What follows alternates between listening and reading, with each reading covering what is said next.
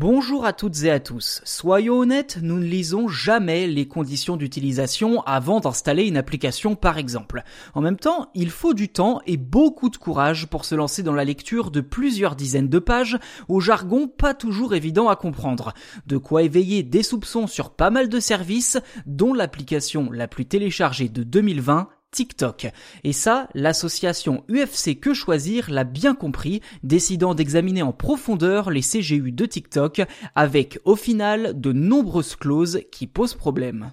Gros point noir, TikTok se donne notamment le droit de faire ce qu'il veut des vidéos publiées, à savoir les utiliser, les modifier, les reproduire, sans que l'utilisateur n'ait son mot à dire, ce qui, d'après l'association, est illégal. Autre reproche, TikTok ne serait pas transparent quant à la collecte des données personnelles et à leur exploitation.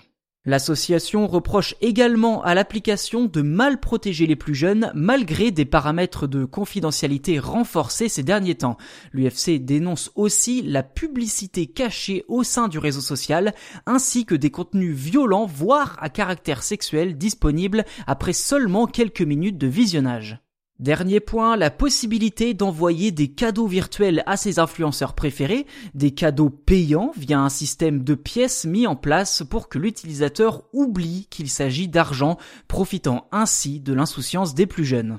À la lumière de tous ces éléments, l'UFC Que Choisir a donc décidé de porter plainte contre le réseau social en compagnie d'autres organismes membres du Bureau européen des unions consommateurs. Elle souhaite désormais lancer une enquête au niveau national mais aussi à l'échelle européenne sur les pratiques de TikTok et ainsi clarifier son modèle économique opaque. Voilà pour cet épisode consacré à TikTok. N'hésitez pas à nous dire ce que vous en avez pensé dans les commentaires et aussi pourquoi pas nous proposer des idées de sujets à traiter dans les prochains épisodes. Et si ce n'est pas déjà fait, n'hésitez pas non plus à vous abonner au podcast sur votre plateforme d'écoute préférée. Ainsi, vous serez averti avant tout le monde de la sortie des futurs numéros.